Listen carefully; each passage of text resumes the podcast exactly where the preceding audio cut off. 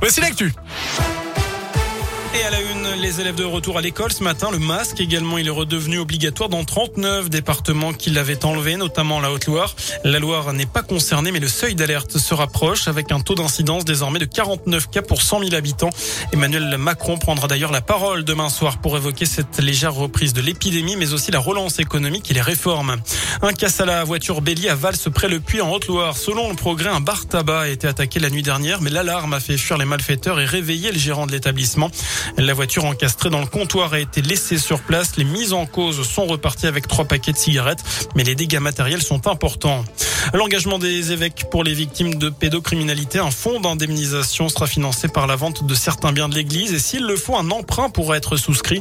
C'est ce qu'annonce Éric de Moulin-Beaufort à l'issue de l'Assemblée de la Conférence des évêques de France. Ces derniers ont décidé aussi de constituer une instance nationale indépendante de reconnaissance et de réparation qui examinera les demandes des victimes de violences sexuelles. Dans le reste de l'actualité, la vente de la Saint-Etienne, les candidats ont jusqu'à ce soir pour déposer une offre ferme.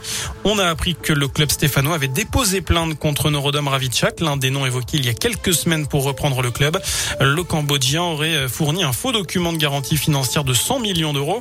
La plainte est entre les mains du procureur de la République de Paris pour des faits de faux, usage de faux et tentative d'escroquerie. Par ailleurs, d'après le progrès, l'ancien joueur des Verts, Mathieu Bonnemer, serait en lice avec l'ancien président de l'OM, Jean-Michel Roussier, soutenu par des fonds suisses et canadiens.